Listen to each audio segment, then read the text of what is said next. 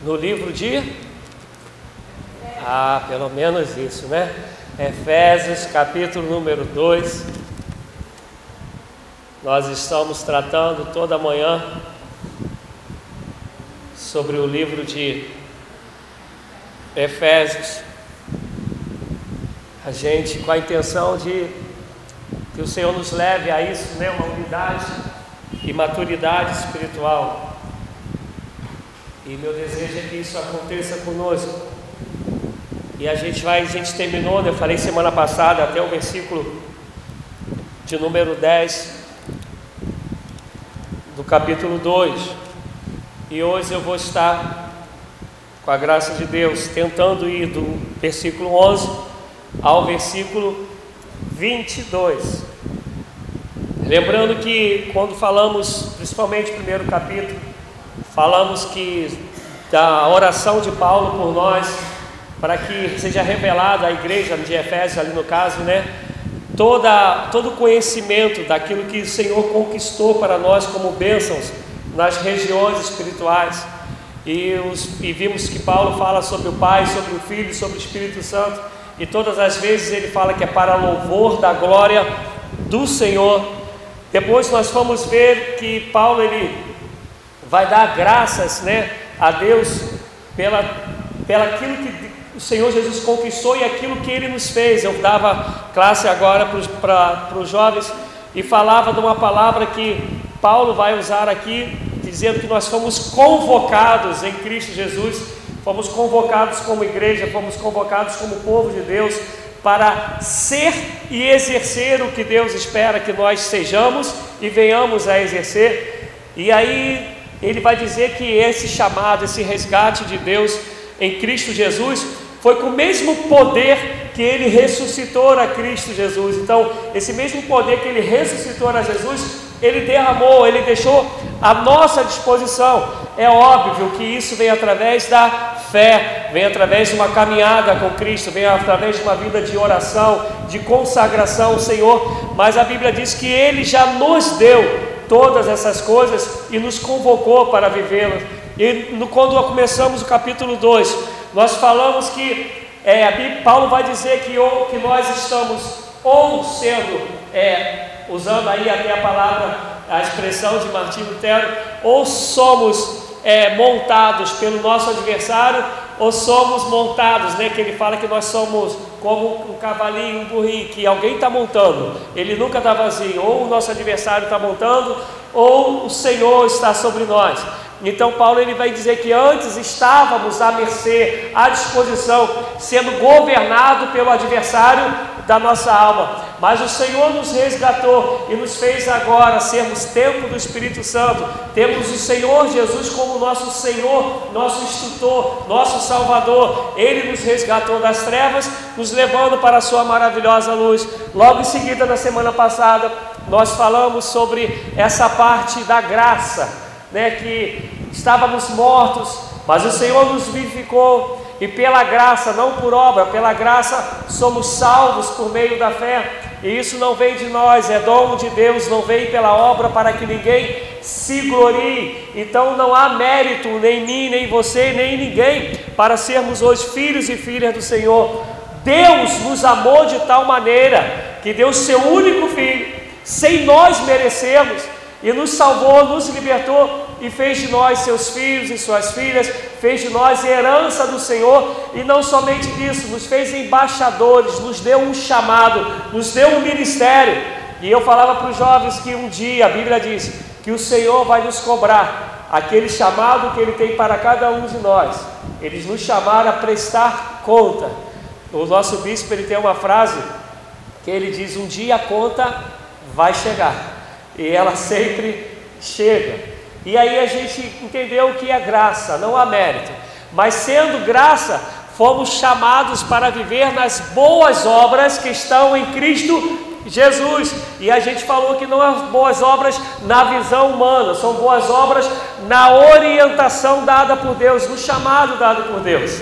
E até aí a gente caminhou, esse foi um resuminho né, que consegui fazer aqui, desses quase dois meses falando sobre o livro de Efésios. E a gente vai tentar falar até o versículo 22, do 11 ao 22. Vamos ler? Diz assim a palavra do Senhor: Portanto, lembrai-vos de que vós outrora eres gentios na carne, e chamados incircuncisão pelos que na carne se chamam circuncisão, feita pela mão dos homens, que naquele tempo estavam sem Cristo, separados da comunidade de Israel e estranhos às alianças da promessa, não tendo esperança e sem Deus no mundo. Mas agora em Cristo Jesus, vós que antes estáveis longe, já pelo sangue de Cristo chegastes perto, pois, é, pois Ele é a nossa paz, o qual de ambos os povos fez um e destruiu a parede de separação, a barreira de inimizade que estava no meio desfazendo na sua carne a lei dos mandamentos, que consistia em ordenanças, para criar em si mesmo dos dois um novo homem, fazendo a paz, e pela cruz reconciliar ambos com Deus em um só corpo, matando com ela a inimizade. E vindo ele, evangelizou a paz a vós que estavais longe e aos que estavam perto pois por ele ambos temos acesso ao Pai em um mesmo Espírito. Assim já não sois estrangeiros nem forasteiros, mas cidadãos dos santos e da família de Deus, edificados sobre o fundamento dos apóstolos e dos profetas, sendo o próprio Cristo Jesus a principal pedra angular. Nele todo edifício bem ajustado cresce para cresce para templo santo no Senhor e nele também vós, juntamente sois edificados, edificados para a morada do Deus Espírito. Amém, meus amados? Ufa! A gente leu um pouquinho, mas eu entendo que essas passagens, elas nem precisam de tanta explicação. Eu acho que elas são bem claras, mas ainda assim eu quero tentar melhorá-la ou esclarecê-las mais para nós e não somente esclarecê-las a fim de que isso fique em nosso intelecto, mas muito mais, que isso seja morada dentro de nós e frutifique para a glória de Deus. Amém? Ele vai dizer assim: portanto, lembrai-vos de que vós outrora eres gentios na carne e chamados em circuncisão, e aí ele vai continuar, versos 11 e 12. Ele vai dizer, olha só, antes havia um povo que, segundo a profecia do Velho Testamento, o povo que foi chamado para ser povo de Deus. E ele está falando sobre os judeus. E aí ele vai dizer que esses judeus eram o povo da circuncisão. E quem não era judeu era o povo da incircuncisão. Porque circuncisão, para quem não lembra, era uma lei que Deus deu a Abraão. Foi Abraão, amados? Ou foi a Moisés? A Bíblia, a Bíblia, tique, tique, tique. Quem recebeu a lei da circuncisão? Abraão. E aí, ao oitavo dia, tinha que cortar o prepúcio, né? O que a gente chamaria hoje tinha que fazer a fimose. Mas na época era sem anestesia e com a faca que não era nem perto da nossa, né? Imagina como era esse negócio. E aí no oitavo dia tinha que circuncidar esse, essa criança.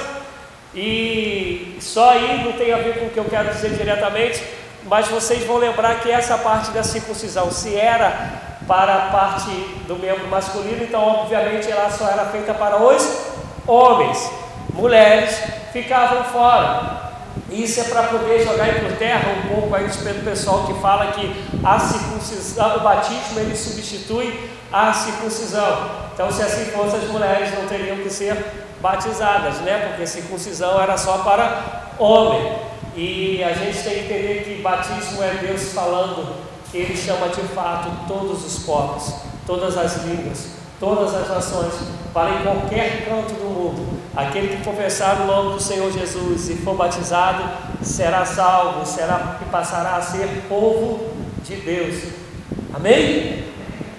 E aí é só um parênteses. E aí Paulo aí Paulo está escrevendo os Efésios e falou assim: quem era da incircuncisão, quem não tinha parte com o povo de, de, judeu, não era o povo judeu, esses eram pagãos, eles estavam fora. Mas em Jesus, em Cristo Jesus, não tem mais nada a ver com circuncisão ou com incircuncisão. Não tem a ver se você era judeu ou se você era estrangeiro. Em Cristo Jesus, Ele uniu todos os povos. Em Cristo Jesus, pode ter o olhinho puxado, tu pode ter a cara redonda, quadrada, ser vermelho, preto. Se você declarou e confessou que Jesus Cristo é o autor e consumador da sua fé, e seus pecados foram entregues a Ele e assim perdoados, você é a família do Senhor. Você agora é povo santo do Senhor. Então não tem mais estrangeiro, não tem mais judeus, mas Paulo, ele quer que nós, e ele falava para o Efésio, povo de Éfeso, que nós entendamos que antes nós estávamos fora, nós estávamos perdidos, nós estávamos, na linguagem bem assim, é, é, chula, nós estávamos barrados, não tínhamos acesso, né? não tinha como entrar, como penetra. E dentro dessa divisão, havia aqueles que se achavam que tinham direito e aqueles que notoriamente se dizia que não teria direito. E vem Paulo e fala: Olha só, vocês que se achavam, entendam que agora todos podem, inclusive se vocês não reconhecerem, vocês que se acham, não reconhecerem que Jesus Cristo é o Senhor e Salvador, nem para vocês tem mais vez. E aí você pode dizer, pastor, você está falando loucura. Não, primeiro Paulo está falando isso aqui. E segundo, aquele versículo que eu tenho falado sempre. Né? Ele veio para os seus e os seus não o receberam. Mas todos aqueles que o receberam lhes deu o poder de serem feitos filhos de Deus. Ele veio para os seus, mas eles amaram mais a trevas do que a luz. Então o evangelho se expandiu e está Paulo dizendo: Olha, judeus, vocês que são da circuncisão, que se acham, que se pensam, eu quero te dizer que agora Deus chamou todo mundo, mas todo mundo que entender que Jesus Cristo é o Senhor e Salvador, e inclusive isso compete a vocês também reconhecerem que Jesus Cristo é o Senhor e é o Salvador. E aí ele vai falando sobre isso nos versículos 11 e 12, e dizendo que uma coisa que eu quero que a gente traga hoje, principalmente que a gente está no mês da família, ele vai dizer que como se tem essa consciência não são mais dois, agora são um. E aí se nos reporta um pouco, né? Homem e mulher, não são mais dois, agora são um. E aí ele fala que assim sendo, se realiza, se realiza, concretiza a comunidade de Israel. Por favor, olhe para mim, raciocine aqui comigo. Israel, quem lembra que significa a palavra Israel? Israel é o significa Deus. Rafael, Deus que sara. Rafa, Sara, El, Deus.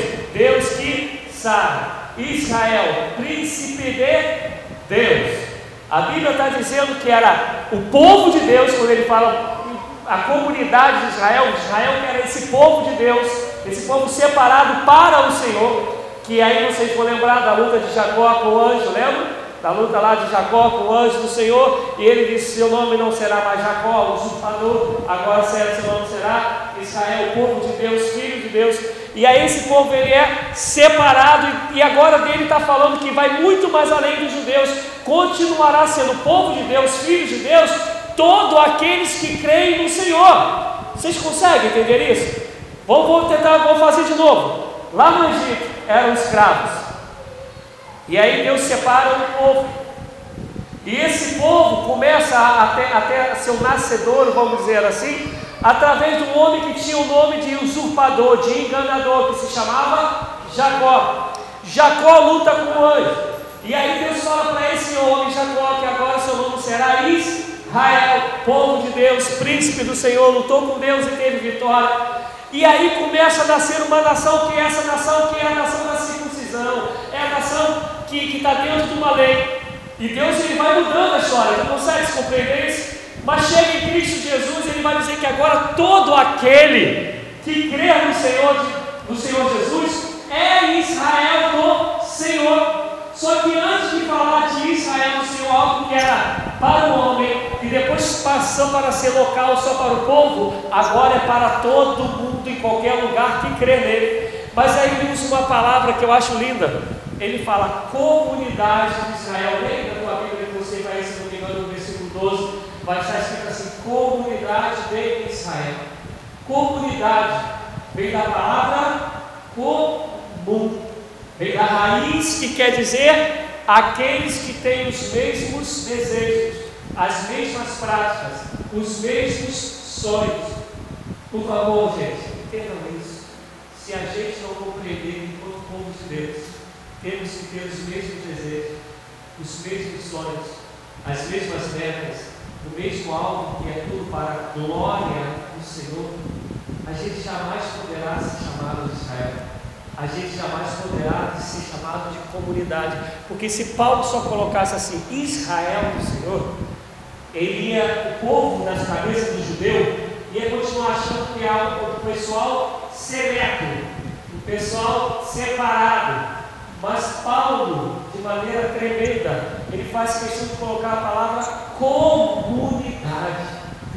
É de fato um povo seleto, mas que vive as coisas em comum.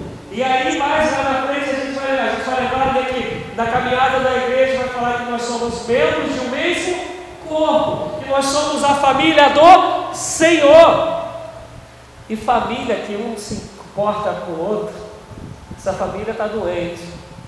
Família que um não ora pelo outro, essa família ela está doente. Família que não tem prazer de estar juntos um com o outro, essa família ela está doente. Família que não se compadece da necessidade do outro, que a gente está falando de comunidade. Israel, essa família que não se preocupa com o outro, ela está doente. Aqui a gente já teve situações de pessoas passando dificuldade, e eu falo assim, não, fala o que, que a, gente, a gente como igreja pode ajudar. E a pessoa fala assim, não, pastor, não quero levar esse incômodo para o senhor, não. Eu falei, peraí, Desde quando ter ajuda da igreja do Senhor é incômodo? E eu sempre falo isso: se achar que isso é incômodo, que não pode pedir, que não pode é, a, ajudar, a gente fecha as portas e a gente vai fazer outra coisa. Que a igreja do Senhor é a família, é a comunidade, é onde tudo está em comum e onde um tem que se preocupar com o outro, um tem que ajudar o outro, um tem que socorrer o outro. Por isso que às vezes as pessoas não entendem que quando as pessoas faltam um dos cultos e eu passo o zap, eu ligo, tem até uma pessoa que esses dias me deu uma resposta assim, meio mal criada: Pô, pastor, eu estou bem. Eu falei: Desculpe, incômodo, foi mal. Mas é porque faz falta. E não só faz falta enquanto presença, por favor, não pense jamais que eu estou me preocupado, estou preocupado com o dízimo e a oferta de vocês. É claro que eu sei que isso é bíblico, mas eu sei que o meu Senhor ele me sustenta. Mas eu quero dizer que você faz falta como membro da igreja, como família do Senhor, você faz falta porque a sua vida abençoa a outra e a outra vida te abençoa. Você faz falta que quando nós oramos, o barulho do céu é maior. Você faz falta porque somos corpo do Senhor, família que vai morar junto para a eternidade. E é por isso que Paulo está falando comunidade de Israel. Tem que ser tudo em comum. Tem que deixar de lado a prepotência, a arrogância, a soberba, a vaidade. Temos que deixar de ser a igreja que acha que tem que receber e temos que compreender que somos igreja que já temos para dar, para oferecer, para suprir, para socorrer, para abençoar. E é por isso que quando a gente lê Atos, vai dizer que assim que tudo que eles tinham era tudo em comum. Ninguém dizia que aquilo que eles tinham era seu mesmo. Eu lembro que quando eu me converti, lá na igreja metodista de Damasco, eu, eu comentei isso esse dia, não sei se foi com o João, acho que foi com o João. Eu já contei aqui para vocês que no começo da minha caminhada Deus me usou muito em dons. E estou tentando até hoje resolver como essa coisa acontece de novo.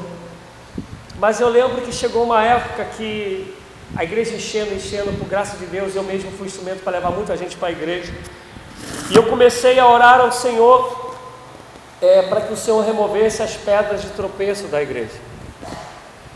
E chegou um tempo que a igreja começou a sair algumas pessoas e irem para outras igrejas, mas principalmente para a Assembleia de Deus. E eu comecei a questionar o Senhor por que, que isso acontecia.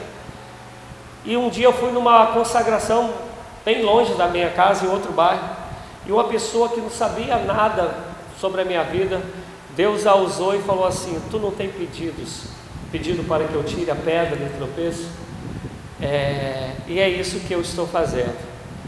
E aquilo foi uma pancada em mim, mas ao mesmo tempo me assustou, porque era um número considerável de gente que estava saindo.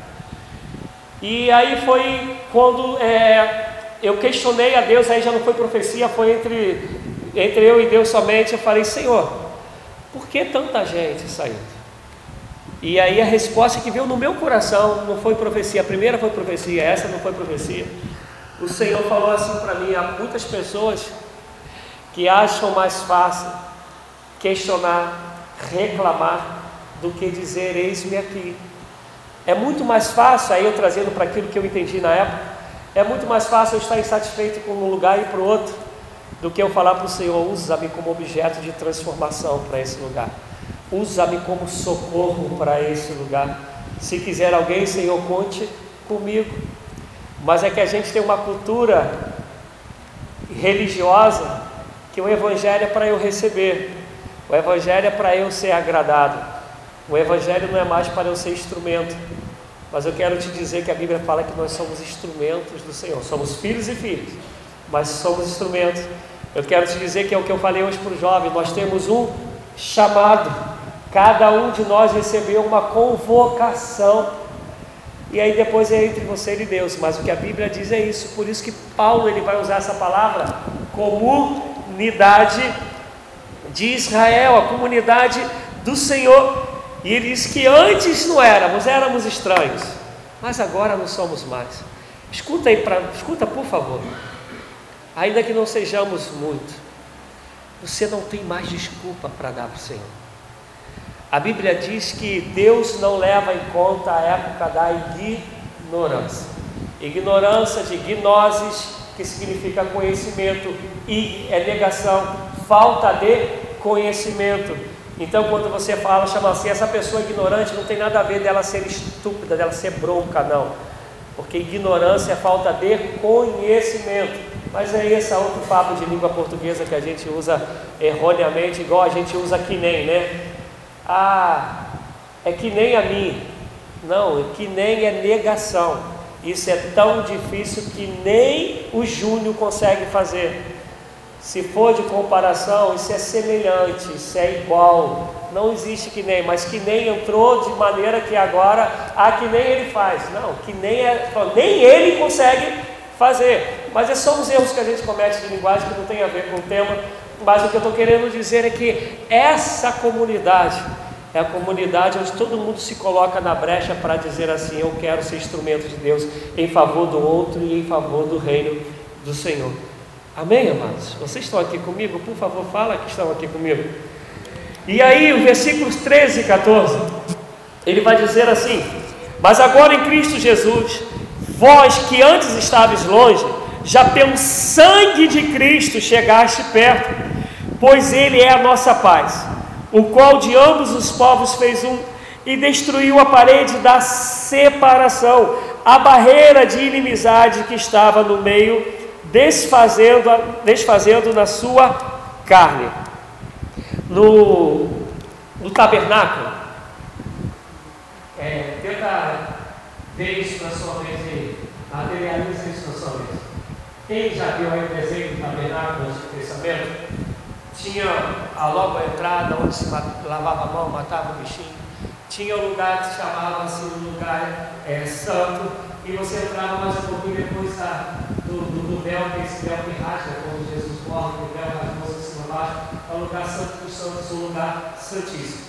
E em volta dele, do templo, havia uma parte em volta do templo que os judeus podiam entrar é, perdão, os não judeus, os pagãos podiam entrar. Daí em diante, porque até quem podia oferecer sacrifício era somente os judeus, daí em diante os pagãos não podiam entrar. Então ficava, até aqui eu vou, eu sou pagão. Daqui em diante vão os judeus, dali em diante começa a parte do sacrifício.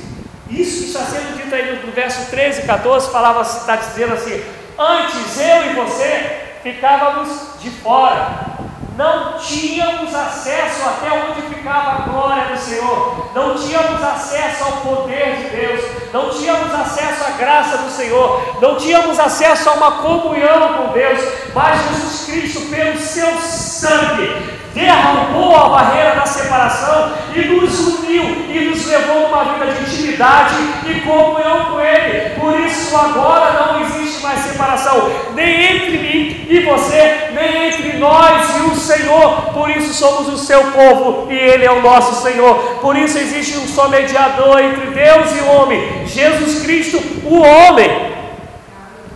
Tu consegue compreender? Paulo está falando uma linguagem que o povo entendia.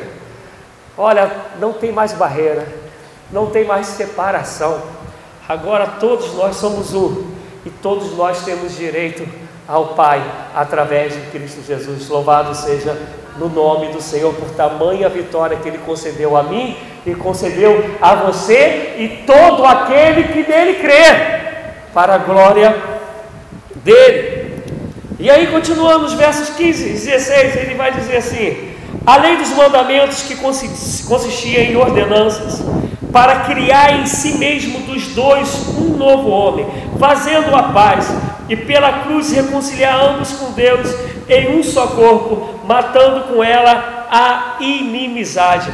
Eu quero juntamente com isso te convidar, abra aí por favor, em Romanos 3, 21. Nós vamos ler do 3, 21, base, tendo como base os versículos 15 e 16. Nós vamos ler Romanos 3, do 21 até o 24. Amém ou misericórdia? Amém? Diz assim a palavra do Senhor: Mas agora se manifestou uma justiça que provém de Deus, independente da lei, da qual testemunham a lei e os profetas, justiça de Deus, mediante a fé em Jesus Cristo, para todos os que creem não há distinção, pois todos pecaram e estão destituídos da glória de Deus, sendo justificados gratuitamente por sua graça, por meio da redenção que há em Cristo Jesus. O que, que Paulo está escrevendo aí aos Romanos? Ele está falando uma vez mais, havia uma separação. E ele vai dizer que nessa separação todos estavam destituídos, quer dizer, ninguém tinha direito. Você podia brigar na justiça da maneira que fosse, a maneira era toda contra mim e contra você, não tínhamos direito.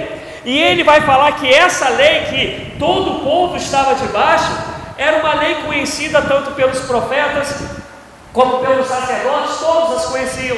Mas esses mesmos homens, profetas e sacerdotes, também profetizavam que um dia viria aquele que seria o Cordeiro de Deus que tira o pecado do mundo, que seria aquele que entregaria a sua própria vida para que de todos os povos fizessem um. E aí Paulo vai dizer isso aos romanos, vai dizer, todos estávamos destituídos, todos os profetas diziam isso, sabiam disso, mas eles mesmos não testemunham que haveria de vir o Senhor e o Salvador Jesus Cristo e aí ele vai dizer que em Cristo Jesus não há mais distinção, não há mais separação, não há mais acepção, não há. E aí eu fico incomodado, muito incomodado. Como na igreja do Senhor, e aí por favor, não estou falando, estou falando de Curicica, estou falando de igreja de maneira geral. Como na igreja do Senhor nós fazemos acepções, nós fazemos distinções. Nós temos que ter a maturidade de saber aquilo, e eu vou voltar sendo, sendo assim chato, repetitivo, no que eu conversei com os jovens hoje. Nós temos que ter a noção do que é o nosso chamado. E eu sempre dou o meu exemplo disso. Gente, eu sou apaixonado por música e hoje lá na casa eu falava: não existe quem não goste de música, eu não conheço. Alguém conhece alguém que não gosta de música? Não tem. Pode não gostar de um estilo, pode não gostar de um cantor, mas não gostar de música não dá, não, não conheço, ninguém. A gente pode até né, é, é, é ter as, as nossas é, divergências em relação a gosto, mas eu estou falando que o que a gente precisa entender é que nós temos um chamado, e eu sei que eu não tenho nem chamado nem talento para cantar, então eu não posso, eu tenho que ter a maturidade, eu tenho que ter o simancol Eu tenho que ter um pouquinho de discernimento para dizer assim: isso aqui não é a minha praia. Eu posso querer muito estar aqui, mas eu tenho que saber, o seu estrúxulo, compreenda, Rogério, que se tu meter a mão aí, tu vai estragar tudo. Não é a minha praia. O grande problema da gente é que de um lado a gente faz acepção, e do outro lado há um povo que não quer entender que aquela ali não é praia dele, não é o lugar dele. A gente tem que saber por onde a gente tem que navegar, a gente tem que saber por onde a gente tem que andar, a gente tem que saber qual é a nossa ocupação. E a gente tem que compreender que nisso, quando o outro talvez está dizendo não, não tem a ver com acepção. Ele está dizendo para você: olha, você não tem chamado nisso. Mas aquele também que está dizendo, ele tem que compreender se o que ele está fazendo é acepção, é distinção, é preconceito, ou se ele está na direção do Senhor. O nome disso é maturidade. Temos que deixar de ser meninos na fé. Temos que, que crescer no nome de Jesus Cristo. Caramba, eu, a primeira mensagem aqui, a vez que eu falei isso, você e eu temos o poder do Espírito Santo. Nós temos autoridade, nós temos acesso ao Pai para mudar uma nação, para mudar o mundo, para mudar a nossa casa. Mas nós temos que dizer para o Senhor: eis-me aqui. Nós temos que dizer, como Paulo: peço que ore por mim, para que seja aberta para mim a janela dos céus, para que o Senhor me revele o poder da tua palavra. E olha, Paulo está pedindo: olha, eu preciso de orientação de Deus, eu preciso de revelação do Pai. É Paulo que está falando isso, Paulo está falando isso, eu e você temos que falar isso 24 horas por dia. Mas a gente não quer crescer. A gente Continua na prática sendo menino e na meninice, fazendo acepção, fazendo distinção. Mas eu quero te anunciar hoje que em Cristo Jesus não há acepção, não há distinção, mas há chamados específicos para cada um de nós. E dentro daquilo que Ele nos chamou, Ele vai nos pedir para prestar a conta no grande dia. Isso a gente não pode correr, é fato.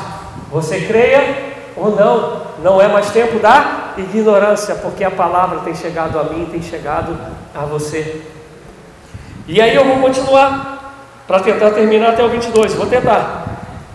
17, 18, e vindo, eu, e vindo, ele evangelizou a paz a vós que estáveis longe e aos que estavam perto, pois por ele ambos temos acesso ao Pai em um mesmo Espírito. E eu vou emendar e eu falo de uma vez só. Assim já não sois estrangeiros nem forasteiros, mas concidadãos dos santos e da família de Deus, edificados sobre o fundamento dos apóstolos e dos profetas, sendo o próprio Cristo Jesus a principal pedra angular. O 21 e o 22 eu vou deixar para o finalzinho. Mas olha só, antes ele falou comunidade, não foi? Quem reparou que agora ele fala família? Há um desejo de Paulo dizer assim: olha só, nós somos salvos não para sermos independentes, nós somos salvos, recebemos o poder do Espírito, o mesmo poder que ressuscitou Jesus. Tudo isso é para a glória de Deus, mas nunca, jamais é para andar sozinho. Compreenda que não existe cristão independente. Compreenda que ninguém é a última rosquinha do, do, do, do sapo. Compreenda que nós somos chamados para caminhar juntos, em comunidade. E aí ele aperta mais do que comunidade. Ele vou estreitar mais esse negócio. Vocês são família do Senhor. E aí quando a gente chamou aqui na frente, né? Márcia chamou, vamos orar pela família. Eu não reparei pouco, eu estava de fechado, mas eu sei que se não vieram todos, pelo menos, pelo menos quase todos vieram à frente. Porque todos nós queremos nossa família restauradas, amém? Todos nós queremos os nossos amigos, perdão, nossos pais, filhos, cônjuges abençoados, curados, com porta de emprego, com paz, não é isso, amém?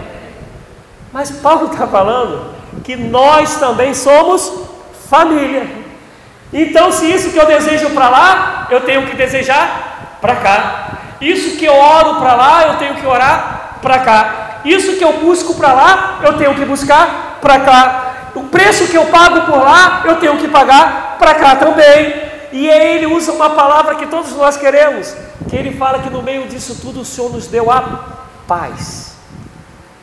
Tu consegue entender que se o nosso coração de fato está no Senhor, se formos de fato entregues ao Senhor, as coisas do Senhor, por favor, escutem isso que a gente não, não, não entende muito isso. As coisas do Senhor, elas não nos livram da dor, mas elas nos dão paz. Entendam isso. Vai dizer que as bênçãos do Senhor não acrescentam dores, mas vai dizer que as coisas do Senhor sempre dão paz.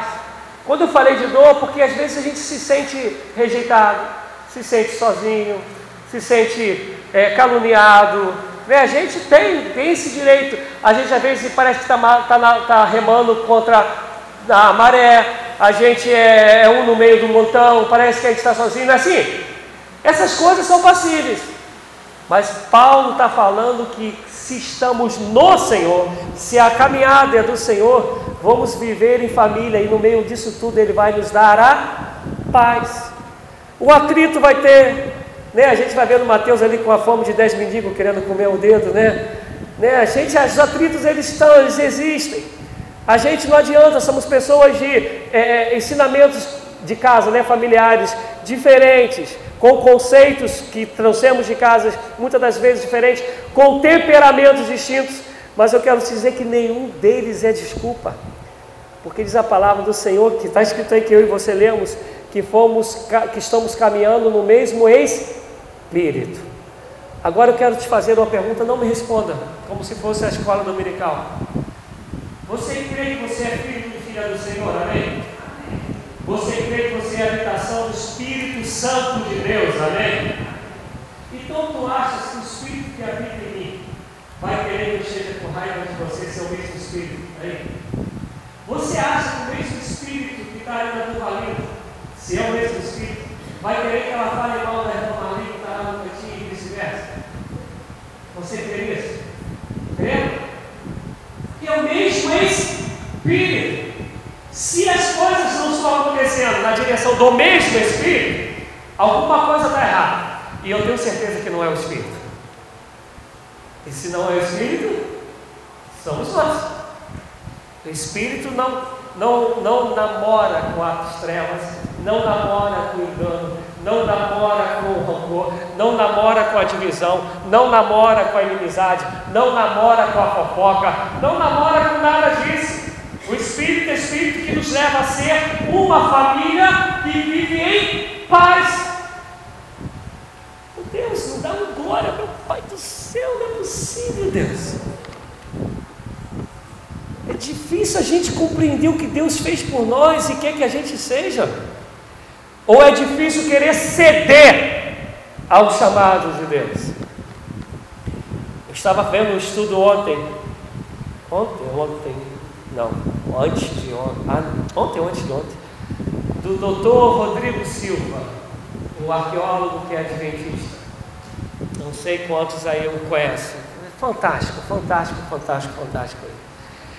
E aí ele usa uma frase de um outro pastor que eu gosto muito, que é o pastor Augusto Nicodemos. Falei dele aqui na semana passada. E ele fala o seguinte: que o grande problema das igrejas atuais, o doutor Rodrigo, dando uma palestra e falando, usando a frase do, do, do Augusto Nicodemos, é que as pessoas fazem muitos shows hoje na igreja, muita pirotecnia, muitas inovações, muitas coisas que chamam a atenção.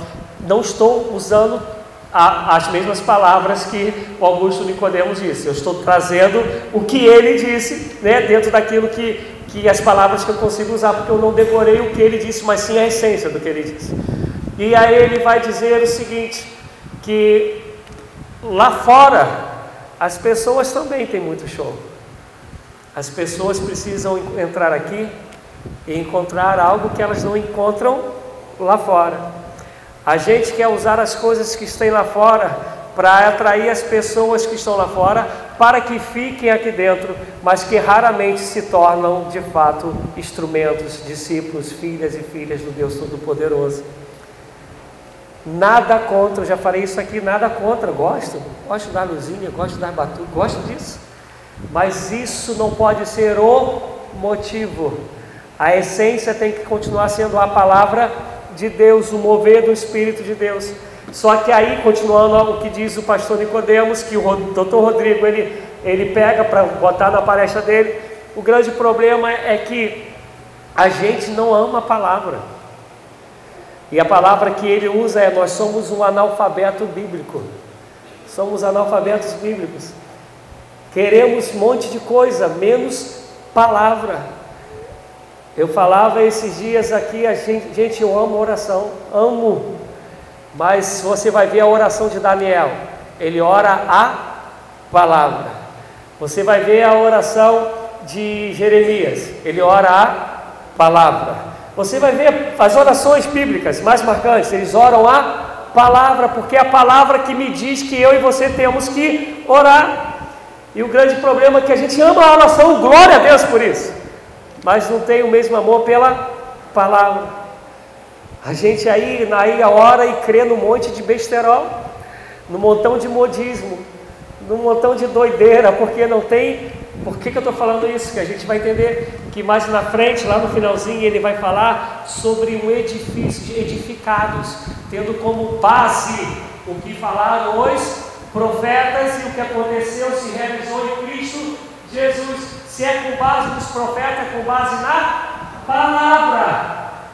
E essa palavra se concretiza em Cristo. E Cristo, ele é a palavra. E o grande problema é que a gente não quer palavra. As canções, como eram as canções do Antigo Testamento?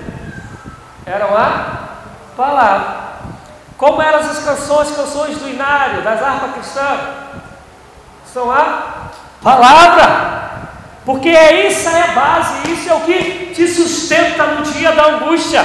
Vai dizer a palavra do Senhor: quero trazer à memória aquilo que me dá esperança. E o que, que te vai dar esperança? A palavra que revela Jesus.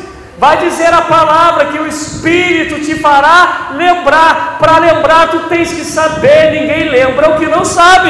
E tu tens que conhecer a palavra para que o Espírito faça o papel dele com muito amor, que é te fazer lembrar a palavra. Mas que dificuldade para esse negócio chamado palavra. E aí, terminando a história, que nessa hora eu até chamei a Alessandra para Alessandra, vem isso, voltei, falei, senta aqui. Que aí o doutor Rodrigo estava no lugar dando uma palestra, falando sobre isso, o analfabetismo que, que nós estamos vivendo, e aí ele pega principalmente pesquisas nos Estados Unidos, fala que quase praticamente 100% das casas têm uma Bíblia, mas menos de 15% das pessoas leem Bíblia. E aí ele traz lá, traz um pouco de comparação para cá. Aí chega uma hora que ele diz que ele deu essa palestra, uma palestra em determinado lugar, e tinha um não cristão professor de educação física. E aí quando ele acabou a palestra, ele estava usando até, foi quando ele pega essa, essa frase, essa é, é, é, isso que disse o Augusto Nicodemos, que fala né, que nos shows, a, a, nos cultos que parece mais um show, o pessoal dança, pula, canta e sai todo mundo feliz. E aí o, o, pastor, o pastor Rodrigo Silva, ele fala que a gente tem feito da igreja, usando Nicodemos, né, shows e pouco adoração, celebração ao Senhor, pouco conhecimento de quem é Deus através da palavra. E aí ele diz que quando ele acabou, que ele vai lá para a porta para poder cumprimentar as pessoas, sai um professor, um rapaz que, que não cristão, que é a professora de educação física. E aí diz o doutor Rodrigo que esse cara fala para ele, estou muito feliz com o que o senhor falou. E o doutor Rodrigo pensa no montão de possibilidades, né? De estar feliz. Aí o rapaz fala, não, que eu sou professor de educação física.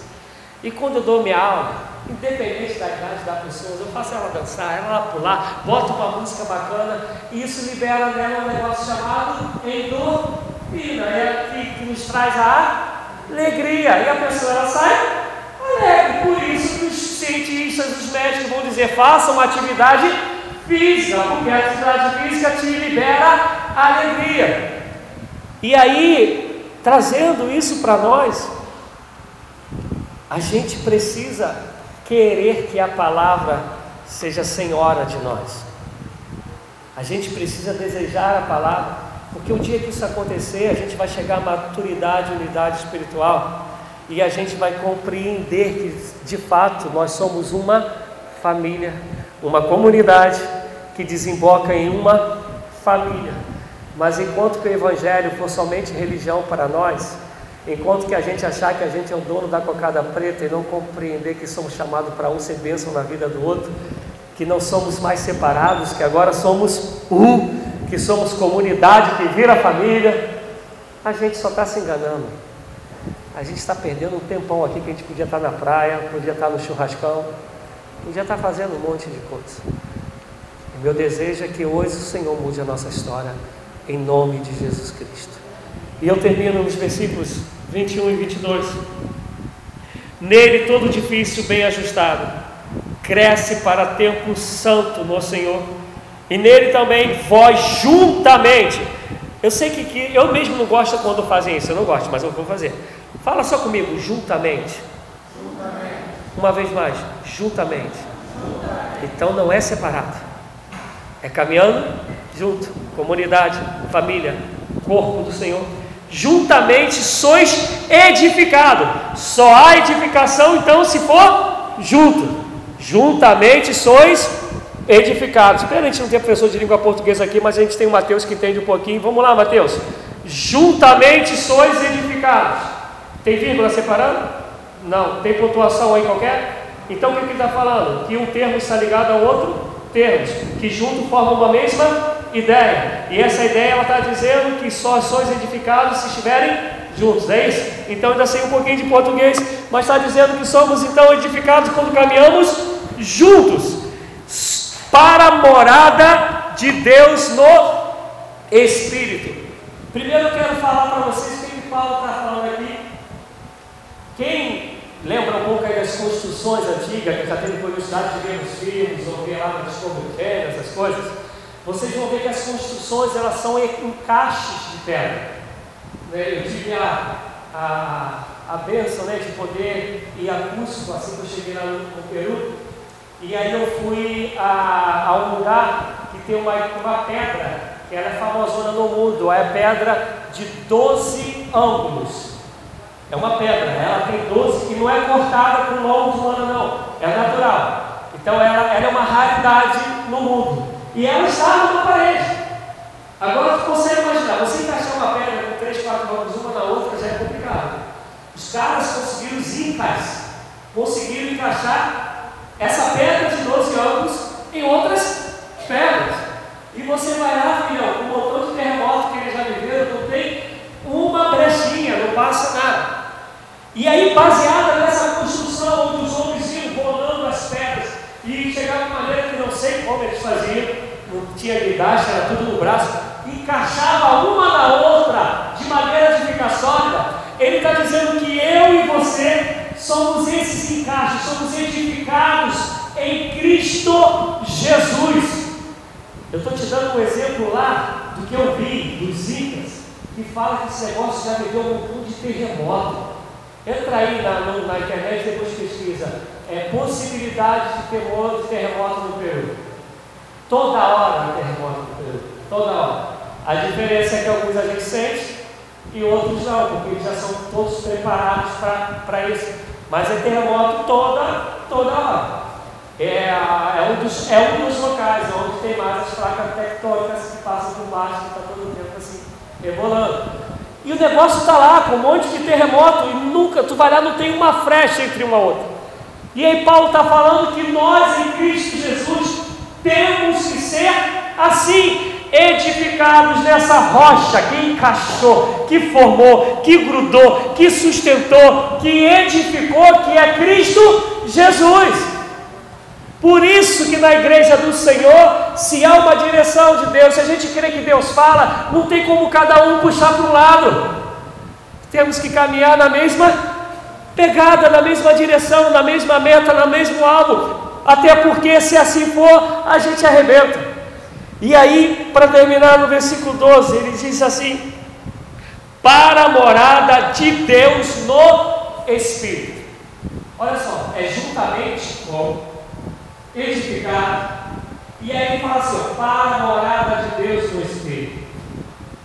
Eu queria, quem aqui já estudou sobre a história do avivamento, dos avivamentos da igreja do Senhor? João, só. Um dia vá, estudem sobre a, a os avivamentos históricos que a igreja do Senhor já viveu. Todos os avivamentos, todos, começaram com arrependimento, oração e unidade. Todos. Tem um que é muito famoso da Rua Azusa. Esse é um avivamento tremendo. A Haiti agora está passando por um avivamento, a gente pode crer assim. Por que eu estou falando isso? A gente quer manifestação da glória de Deus. A gente ora para poder, a gente busca poder, a gente fala por que Deus não faz. Eu vou te dizer por que Deus não faz. Se não há unidade, se não há arrependimento e se não há a vida de oração, não são dependentes, estariam juntos. Se não existe isso, escrito aí? Para a morada de Deus no Espírito. É morada onde? Em nós, a igreja do Senhor. Nós que estávamos longe e agora somos um com Ele. Nós que estávamos separados, éramos estrangeiros, forasteiros, agora somos a família do Senhor. Ele está terminando o capítulo dizendo: se você quer que Deus faça morada em vocês, no meio de vocês, através de vocês, Deus já conquistou isso em Cristo Jesus, mas há uma necessidade dessa maturidade, há uma necessidade dessa unidade, há uma necessidade de ser família. Há uma necessidade de reconhecer de fato Jesus Cristo como seu Senhor e Salvador. Há uma necessidade de compreender que isso não é mérito nem meu, nem teu, isso é graça, é favor e merecido. Há uma necessidade de compreender que é Deus, é Cristo Jesus quem nos edifica e que é o mesmo Espírito. Se é o mesmo Espírito, temos que caminhar na direção do mesmo Espírito. Há necessidade de entender que todos nós fomos convocados para a obra do Senhor. Amém, meus? E a última frase minha para só recordar que Paulo está falando para uma igreja que ele não faz uma acusação. Ele está falando para uma igreja que ele acha que ela já é madura. E ainda assim ele está falando todas essas coisas para ele. Eu tenho falado para alguns aqui, às vezes tenho falado algumas vezes de púlpito. Então, espero que vocês creiam eu tenho sozinho sofrido muito. Sofrido muito por ver a igreja como hoje, esse número tão pouco de pessoas. Sofrido por ver pessoas que parece que a palavra não entra, e aí eu fico me pensando, Senhor, sou eu que estou pregando o que não é a tua palavra, sou eu que não estou na direção do teu espírito. Mas aí hoje eu falava para os jovens, aí eu vou pregar em outras igrejas aqui do distrito, eu acabo de pregar, as pessoas já estão querendo me chamar no outro dia, inclusive maio e junho, não é costume meu, vocês sabem disso, mas maio e junho eu vou dar algumas saídas, né? vou pregar em, em, em família, em dois lugares, um deles eu vou estar apresentando a minha sobrinha neta, é, vou pregar na igreja do Wagner em junho, vou pregar na igreja de um amigo meu que é meu filho na fé, o Andrezinho, que tem anos que eu não o vejo, e hoje ele é pastor da igreja metodista Luciana, é meu filho na fé, vou estar, vou estar pregando lá. Fui pregar no freguesia, eles já me chamaram para pregar agora no, no, no culto de, dos jovens, dia 12, e a gente, por graça de Deus, Deus me colocou como presidente da mocidade, e eu falei isso para os jovens ontem, a Letícia estava lá, Deus colocou no meu coração da gente estar fazendo consagração da mocidade, jovens e juvenis, uma vez ao, ao mês. E no começo a gente tinha, sei lá, umas 14, 12 pessoas, não lembro direito. E ontem João Pedro estava, nós tínhamos para mais de 50 pessoas. E antes da gente ir embora, já estava a gente perguntando, pastor, quando é a próxima? Eu chego em casa, recebo áudio dos pastores dizendo, um deles eu mostrei a minha esposa, quem é que conhece o pastor Lúcio? Ele foi o primeiro que me mandou áudio, Lúcio que está em Tangará, né, falando de como o povo chegou, e eu falo, Deus, então, a única coisa que eu posso crer é que o problema não está em mim. Ainda que eu tenha as minhas falhas, mas no que diz a respeito a pregar a palavra de Deus, eu quero crer que o poder não está em mim, senão esses outros resultados fora não aconteceriam. Então, meu desejo, amado, é que nessas angústias que eu tenho vivido, eu tenho falado, Deus, onde eu estou errando? Como que eu faço para despertar essa igreja? Como eu faço para esse povo entender que ser cristão é um privilégio, mas é um compromisso. É uma bênção, é um nome escrito na livro da vida, mas é um chamado.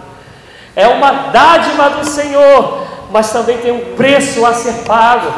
É uma glória, mas também tem as dores. Mas em todos os momentos o Senhor estará conosco até a consumação dos séculos. Meu desejo é que isso aconteça sobre a minha vida e sobre a sua vida. E que nós só sejamos transformados para a glória do Senhor. Eu não vou pedir para ficar de pé, porque às vezes eu acho isso é constante, embora eu não entenda que isso seria constante um pouco que é pouco de Deus. Se deseja ser família do Senhor, comunidade, família, se tu desejas que não haja mais separação, porque você entende que Cristo Jesus todos somos um dele. Se você entende que não é mérito de Deus, é graça, porque quem nos edifica é o Senhor. Se tu deseja e compreendeu e assim deseja, e não é para estar separado, porque juntamente. Se você deseja que o avivamento do Espírito venha sobre nós, de tal maneira que Deus faça morada em nós, através do teu Santo Espírito, te convido a curvar sua cabeça e orar comigo. Senhor Deus, nós queremos nos arrepender dos nossos pecados. Nós queremos, ó Deus, nos render a Ti.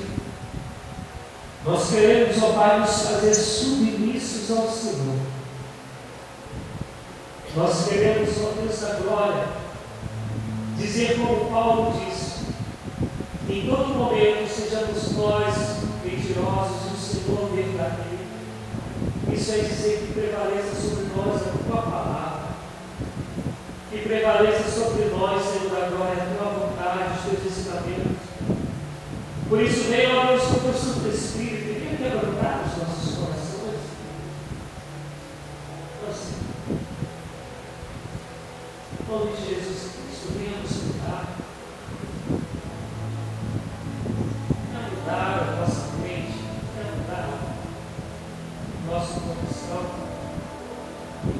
Venha tirar de nós a dureza do nosso coração. Venha. Ó Deus da glória. Em nome de Jesus, já sede de ti. Senhor, dá-nos fome de ti e cuide sozinhos. Temos fome e sede de conhecer e prosseguir com Senhor. Que esse conhecimento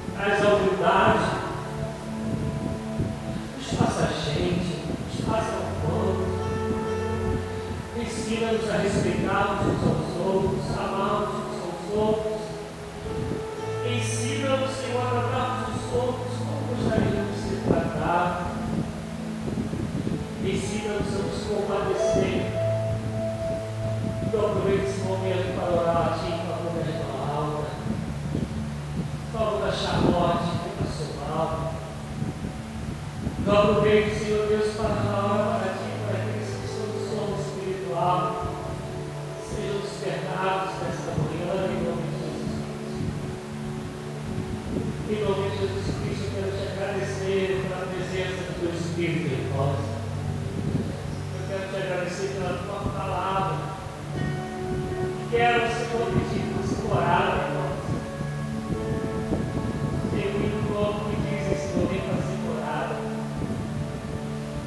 E eu sei que esse é o desejo do teu coração. Mas eu também creio que é necessário da nossa parte arrependimento e santificação.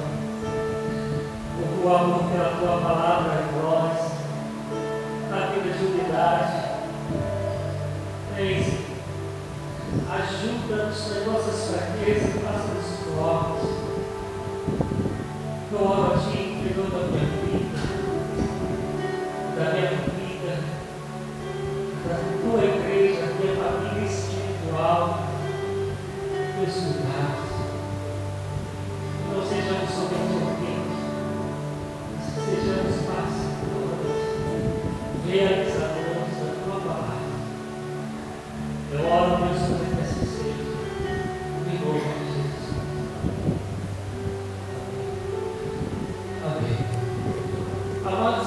está tarde, mas vocês me permitem a gente cantar essa música Vem Fazer Morada?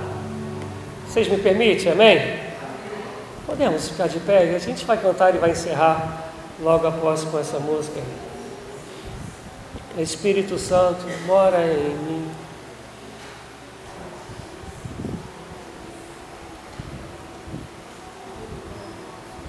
Continue adorando o Senhor, continue falando com Deus.